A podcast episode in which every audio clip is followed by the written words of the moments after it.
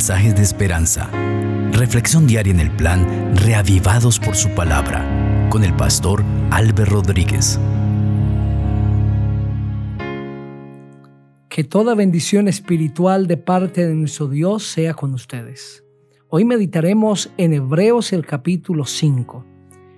Vamos a pedir la dirección de nuestro Dios. Padre maravilloso, qué gozo es saber que tú escuchas nuestra voz y al abrir tu palabra, que tu Santo Espíritu está listo, dispuesto para dirigir nuestra mente a la comprensión. Tómanos, Señor, y enséñanos. Bendice, Padre, a cada persona que está escuchando. Que toda perplejidad, que todo problema, dificultad, hoy sea solucionado por el Señor Jesucristo. Que tu palabra pueda ser esa luz que hace que las tinieblas sean disipadas y que haya entendimiento para tomar decisiones correctas. En el nombre del Señor Jesucristo. Amén. Así dice el texto bíblico. Porque todo sumo sacerdote es escogido de entre los hombres y constituido a favor de los hombres ante Dios para que presente ofrendas y sacrificios por los pecados él puede mostrarse paciente con los ignorantes y extraviados, puesto que Él también está rodeado de debilidad, por causa de la cual debe ofrecer por los pecados, tanto por sí mismo como también por el pueblo. Y nadie toma para sí esta honra, sino el que es llamado por Dios, como lo fue Aarón. Por eso tampoco Cristo se glorificó a sí mismo haciéndose sumo sacerdote, sino que fue Dios quien le dijo, tú eres mi hijo, yo te he engendrado hoy. Como también dice en otro lugar, tú eres sacerdote para siempre según el orden de Melquisedec. Y Cristo en los días de su vida terrena ofreció ruegos y súplicas con gran clamor y lágrimas al que lo podía librar de la muerte, y fue oído a causa de su temor reverente, y aunque era hijo, a través del sufrimiento aprendió lo que es la obediencia.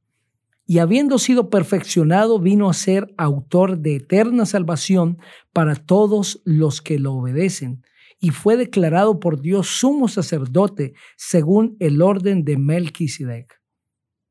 Acerca de esto tenemos mucho que decir, pero es difícil de explicar por cuanto os habéis hecho tardos para oír.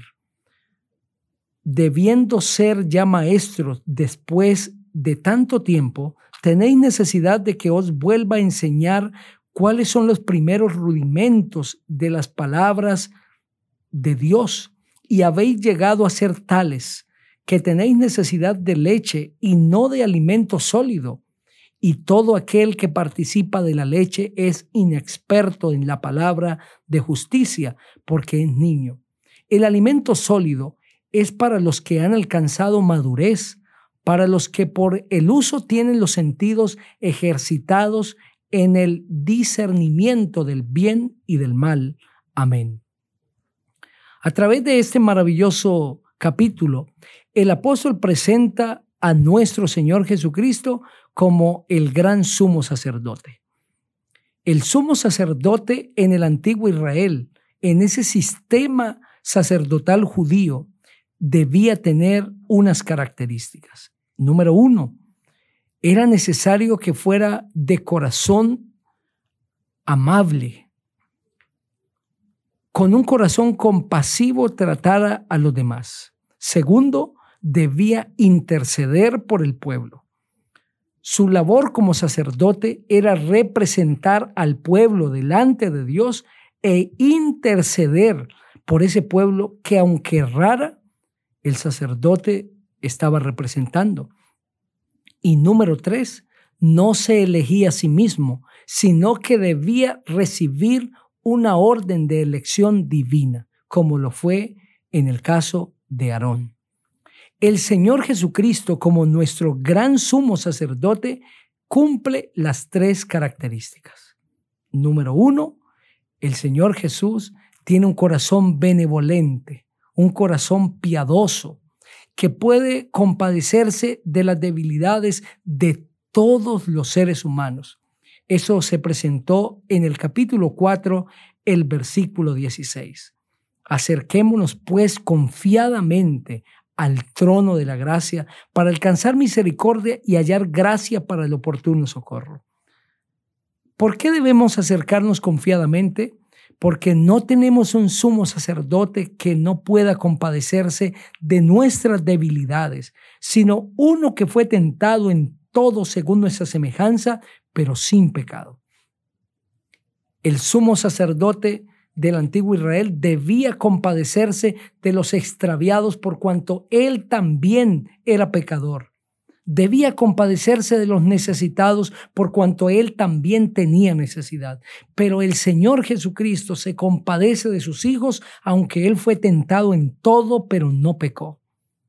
No compartió con sus hijos las consecuencias del pecado porque por su conducta hubiese pecado llevó sobre sí la carga del pecado porque voluntariamente quiso pagar la deuda, las consecuencias del pecado de la humanidad. Pero vivió sin pecado. Qué maravilloso ese Dios precioso que nosotros tenemos, un Dios que se compadece de toda persona. En segundo lugar, el sacerdote debía interceder ante Dios por su pueblo, ese pueblo el que representaba. Y Cristo, nuestro sacerdote, intercede por nosotros ante el Padre. Y el versículo 7 dice que en los días de su vida terrena ofreció ruegos y súplicas con gran clamor y lágrimas al que lo podía librar de la muerte. No solamente el Señor Jesucristo estaba pidiendo por sí mismo, sino que estaba intercediendo por el pueblo al que había venido a salvar, pero que lo había rechazado. San Juan el capítulo 17 es una oración de súplica, no solo por sí mismo, sino por el pueblo, por toda la iglesia. Cristo como nuestro sumo sacerdote intercede ante el Padre por cada uno de nosotros querido amigo, tú tienes un representante, un intercesor ante el Padre.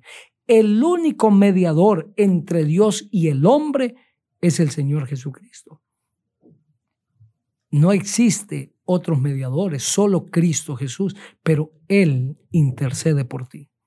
Y en tercer lugar, así como el sacerdote no se podía elegir a sí mismo, llamarse a sí mismo, constituirse sacerdote a sí mismo, sino que debía recibir una orden, un llamado divino, también el Señor Jesucristo fue constituido como sumo sacerdote por Dios y no por sí mismo.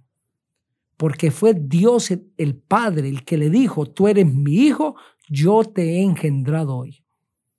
Aquí encontramos ese término engendrar que estudiamos algunos días pasados en el contexto de la entronización de Cristo y de su inicio como sumo sacerdote. El Señor Jesucristo fue constituido sumo sacerdote por orden divina y fue el Señor, el Dios y Padre, quien dijo, tú eres sacerdote para siempre según el orden de Melquisedec. ¿Quién fue Melquisedec? Pues la Biblia presenta la historia de este hombre muy resumida, en muy pocos versículos. Melquisedec fue un sacerdote que tuvo un encuentro con Abraham y que está escrito en el libro de Génesis. El capítulo 14 Después de que Abraham ha ido a liberar a su sobrino Lot y viene de derrotar a todos los reyes y trae consigo el botín y a los liberados, Melquisedec, rey de Salem, sacerdote del Dios Altísimo, sacó pan y vino y bendijo a Abraham, diciéndole, bendito sea Abraham del Dios Altísimo, creador de los cielos y de la tierra. Bendito sea el Dios altísimo que entregó a tus enemigos en tus manos y le dio a Abraham los diezmos de todo. Abraham entregó los diezmos a Melquisedec, porque éste representaba al Señor Jesucristo. De la misma manera como Abraham le entregó los diezmos de todo a Melquisedec, nosotros deberíamos entregar nuestra vida completa a Cristo Jesús.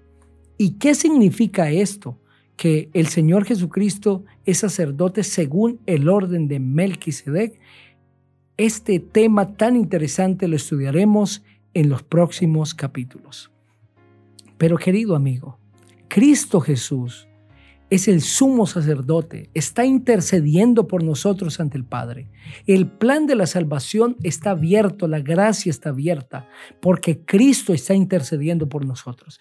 Pero un día Cristo dejará de interceder. En el antiguo Israel el sacerdote entraba una vez al año al lugar santísimo y volvía a salir después de oficiar allí. Cristo ha entrado al lugar santísimo, pero un día saldrá de allí y el tiempo de la gracia habrá terminado en ese momento. Acepta a Jesús ahora que el tiempo de la salvación está abierto. Acepta a Cristo en este momento. Él es tu sumo sacerdote. Si tú crees de todo corazón que Jesucristo es el Señor y así lo declaras y te entregas a Cristo a esta hora, el Señor Jesucristo te salvará. Quiero invitarte para que juntos oremos y hagamos esa oración de fe. Padre maravilloso, aceptamos a Cristo como nuestro Salvador. Creemos que por su gracia somos salvos y que es nuestro sumo sacerdote. En el nombre maravilloso del Señor Jesús. Amén. El Señor te bendiga.